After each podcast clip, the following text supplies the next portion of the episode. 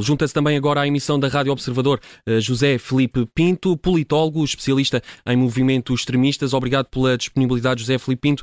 Peço-lhe também, eh, para começarmos, eh, uma análise ao discurso de Lula da Silva nesta primeira reação a estas invasões. O que é que destaca aqui das palavras do presidente brasileiro, que tomou posse há precisamente uma semana na zona que esta tarde foi invadida? É um discurso, foi um discurso muito emotivo, uh, quase revoltado. Foi um discurso em que, mais uma vez, Lula da Silva mostrou, usou palavras uh, uh, muito duras relativamente a Bolsonaro, a quem responsabiliza por tudo, mas uh, chamando-lhe genocida. E há aqui um elemento que me parece fundamental para percebermos. O Presidente da República, Lula da Silva, usou um direito que a Constituição lhe reconhece. E por isso mesmo, a decisão que ele tomou é a decisão que se esperaria num primeiro momento que tomasse. E é evidente que é tentativa de repor a ordem num Brasil que deverá ser um Estado de Direito. Isso está bem. O que está mal é tudo o que acompanha esse discurso, porque há, volta a ser, eh, voltou-me a lembrar o discurso de tomada de posse. E porquê? Porque uh, os manifestantes foram apelidados de vândalos. E depois começou-se a falar logo numa intentona, que se iria investigar que, uh, quem é que pagava, por exemplo, o, o aluguer de, dos autocarros, quem é que estava por trás disto, quem é que tinha, portanto, uh, sido o responsável uh, não material, mas o responsável moral eh, por este vandalismo. E este tipo de discurso é um discurso que mostra a outra parte, quer dizer, um Presidente da República quer-se mais comedido. É evidente tem de ser um Presidente da República neste momento que percebe que a sua a posição que está longe de consensual junto da opinião pública brasileira e que tem, é obrigação dele, velar pelo normal funcionamento das instituições. Isso está tudo correto. Portanto, o Presidente mostrar que este é um ato que não tem lugar em democracia, que não pode ter lugar, que não, pode, não há enquadramento nenhum que justifique este tipo de uh, manifestação, está perfeitamente legal e é perfeitamente correto. Os moldes, como o Presidente o faz, aí já é hum. muito discutível. Porquê? Porque verdadeiramente acaba por uh, não só enfrentar os manifestantes, isso é bem, mas acaba por os afrontar. Ora, eles afrontaram o sistema e nesta história de uh, resposta e contra-resposta é evidente que é a democracia que sai penalizada. E por outro lado, atenção... José Filipe Pinto, que, que reação é que julga que Jair Bolsonaro pode agora ter, sendo que até o momento o silêncio total por parte do antigo presidente brasileiro? Já...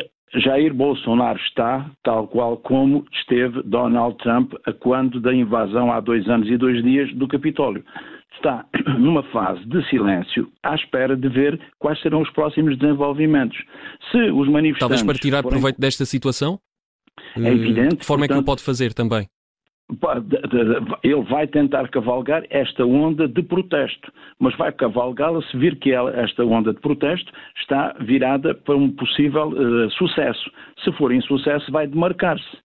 Porquê? Porque de, nós percebemos que de, o mesmo se passou com Donald Trump, que assistia a tudo, impávido, sereno e que depois, agora percebemos, por relatórios que temos, que de facto ele podia ter evitado tudo aquilo. Provavelmente vamos chegar a uma situação muito semelhante no que diz respeito à participação indireta de Bolsonaro no processo. Aqui o dado fundamental é percebermos qual vai ser a posição das Forças Armadas. Se elas vão obedecer ao poder civil ou se afinal de contas este, vão descobrir, vão eh, decidir que não há neste momento condições para o normal funcionamento das instituições e se assumê-los como garante da ordem. Mas José Filipe Pinto, há de facto esse perigo de os militares não respeitarem as ordens, por assim dizer, do presidente Lula da Silva?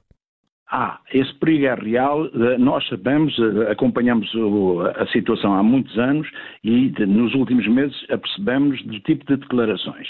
E Lula da Silva, a partir de determinado momento, começou a colher junto das chefias das Forças Armadas. E esse dado foi muito importante, como começou a colher junto dos empresários. E esse dado também foi muito importante para a tentativa da estabilidade política e da estabilidade económica.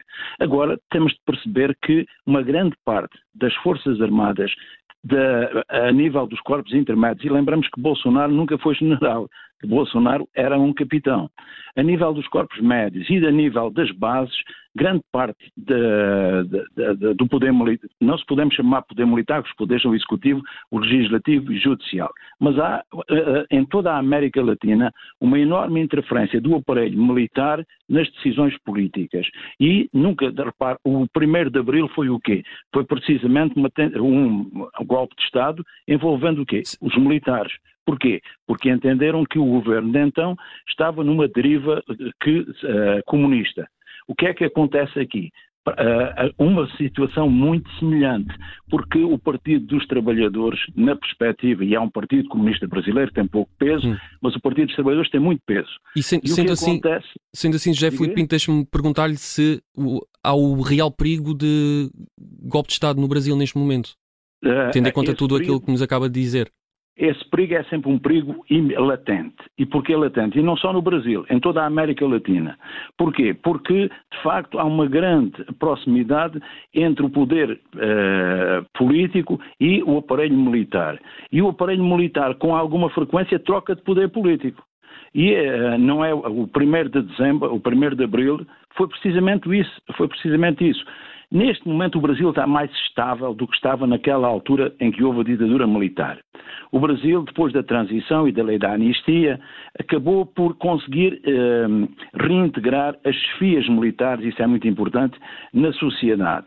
O grande problema que está é agora esta clivagem de populismos que torna, portanto, a autoridade sempre questionada. E repare, o lema do Brasil é ordem e progresso. E a grande verdade é que uh, há, gente, há muita gente no Brasil já a questionar se, essa, se Lula é um elemento da ordem ou ele, afinal de contas, acaba por ser também um elemento de discórdia, tal qual como no tempo de Bolsonaro. Obrigado, José Felipe Pinto. Agradeço a disponibilidade por entrar nesta emissão da Rádio Observador para analisar aqui tudo o que se tem passado em Brasília nas últimas horas. Agradeço José Felipe Pinto, politólogo, professor na Universidade Lusófona e especialista em movimentos extremistas. Estamos a analisar a primeira reação de Lula da Silva a esta invasão de milhares de manifestantes pró-Bolsonaro. Invadiram esta tarde, por volta das três da tarde, hora do, de Brasília, uh, seis da tarde, hora de Lisboa, o Supremo Tribunal Federal o Congresso Nacional e também o Palácio do Planalto.